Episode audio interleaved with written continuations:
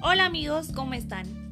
El día de hoy hablaremos sobre el proceso constitucional de investigación ante la Suprema Corte de Justicia.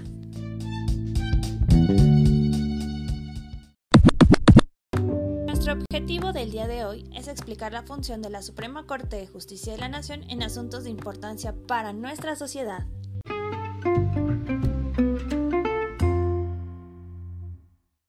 Bueno, ahora sí, continuemos. Hay que empezar por definir qué es la Suprema Corte de Justicia de la Nación. Bueno, pues esta es el Tribunal Constitucional máximo del país y cabeza del Poder Judicial de la Federación. Tiene entre sus responsabilidades defender el orden establecido por la Constitución Política de los Estados Unidos Mexicanos, mantener el equilibrio entre los distintos poderes y ámbitos del gobierno, a través de las resoluciones judiciales que ésta emite. Además de solucionar de manera definitiva asuntos que son de gran importancia para la sociedad, en esta virtud y toda vez que imparte justicia en el más alto nivel, es decir, el constitucional. No existe en nuestro país autoridad que se encuentre por encima de ella o recurso legal que pueda ejercerse en contra de sus resoluciones.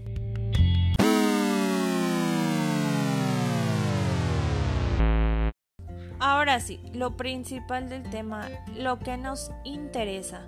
¿Qué hace la Suprema Corte de Justicia de la Nación? Bueno, pues esta es el máximo tribunal constitucional del país, en virtud de lo cual tiene como responsabilidad fundamental la defensa del orden establecido, obviamente, por nuestra constitución política, además de solucionar de manera definitiva otros asuntos jurisdiccionales de gran importancia para la sociedad. siendo un poco más específicos, entre los asuntos cuya atención le corresponde se encuentran los siguientes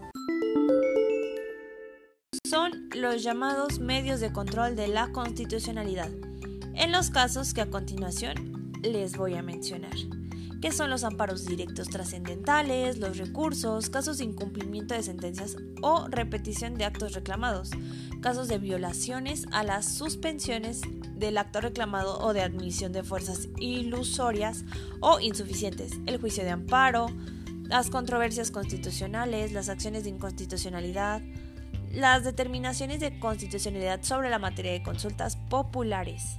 Ahora bien, si aún no conocen muy bien todos los elementos que les acabo de mencionar, en un momento más se los voy a explicar.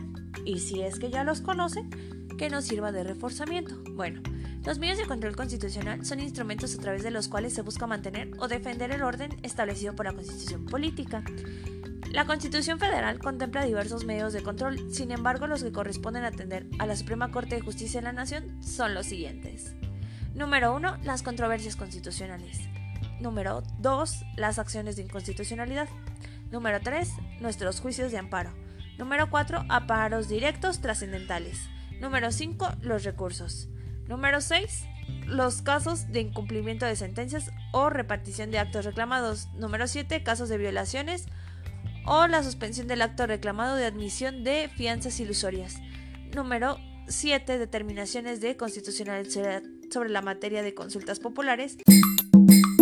Bueno, si bien ya conocemos los juicios de amparo, son un medio jurisdiccional protector de nuestros derechos humanos establecidos en la Constitución Política y en los tratados internacionales de los que México sea parte.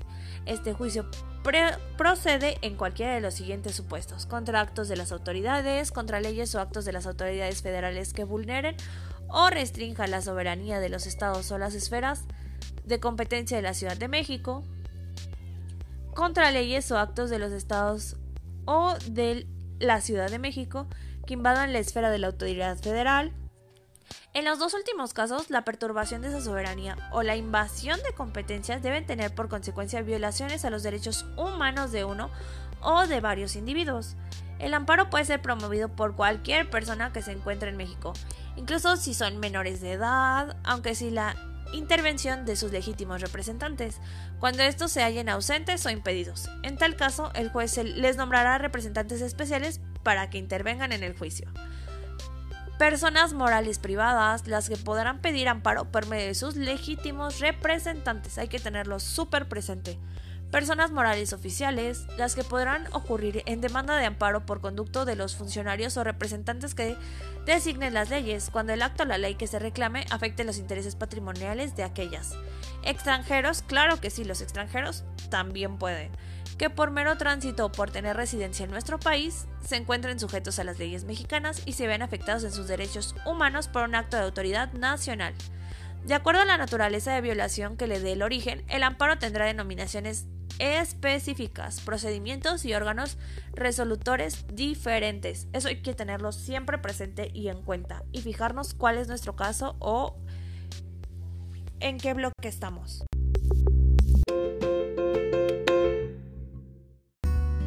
Tenemos el juicio de amparo indirecto que se tramita ante los juzgados de distrito y procede en contra de leyes, tratados internacionales, reglamentos, decretos o acuerdos de observancia general que originen prejuicios al, quejoso, es decir, que afecten o violen sus derechos humanos. Actos de autoridades que no sean tribunales judiciales, laborales o administrativos, por ejemplo, una Secretaría del Estado, un gobernador o un agente del Ministerio Público que resulten violatorios de derechos humanos. Actos de tribunales judiciales, laborales o administrativos ejecutados fuera del juicio o después de concluido este. Actos pronunciados en un juicio que, de ejecutarse, no pueden ser reparados actos ejecutados dentro o fuera de un juicio, cuando afecten a personas que no hayan intervenido en él, leyes o actos de la autoridad federal que afecten la soberanía de los estados o la esfera de competencia de la Ciudad de México, o por leyes o actos de los últimos que afecten en el ámbito de competencia federal. Las resoluciones del Ministerio Público sobre el no ejercido o desistimiento de la acción penal, es decir, que cuando no se determina eh, no proceder penalmente contra alguien o contra actos relacionados con la reparación del daño o la responsabilidad civil derivados de la comisión de un delito. Y en el caso de los tribunales unitarios de circuito que no constituyan sentencias definitivas, el amparo deberá tramitarse ante otro tribunal unitario de circuito. El juicio de amparo directo se tramita ante los tribunales colegiados de circuito y procede en contra de las sentencias definitivas laudos, que son las determinaciones en materia laboral, y otras resoluciones que pongan fin al juicio, dictados por tribunales judiciales administrativos o del trabajo, que afecten la defensa del quejoso y en contra de los cuales no exista algún otro medio de defensa por medio del cual pueden ser modificados o dejados sin efecto.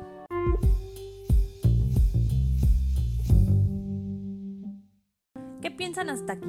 Es un tema bastante extenso, yo lo sé, pero sobre todo interesante. Espero que sigan y me acompañen al desenlace de este gran, gran tema que hoy tenemos. Bueno, se preguntan el por qué les explico todo esto.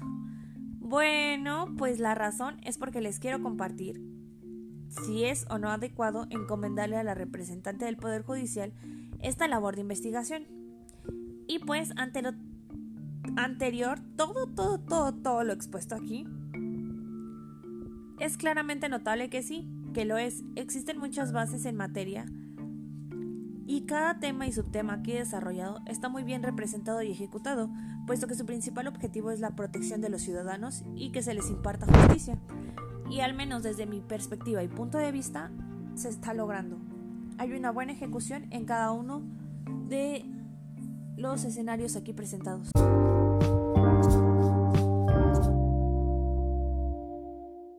Bueno, ya casi llegamos al final de este podcast. Espero que les esté gustando y que sigan aquí con nosotros.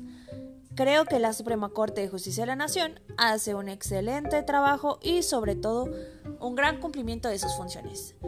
Aunque, si me preguntaran a mí, yo creo que no solamente debería estar pendiente de los casos de incumplimiento de sentencias o repetición de actos reclamados, sino que se debería estar más al pendiente de si esas sentencias son justas o no lo son, ya que hay muchos casos de desigualdad y ya que es un tema muy importante los derechos humanos, creo que deberíamos estar más atentos a esos aspectos. Sé que es imposible ya que en la Ciudad de México, en el Estado de México, etcétera, etcétera, se llevan a cabo muchos juicios y es imposible que puedan estar en todos, pero si abrieran una comisión designada para cada uno, podríamos observar la manera o forma de que esas sentencias sean más justas.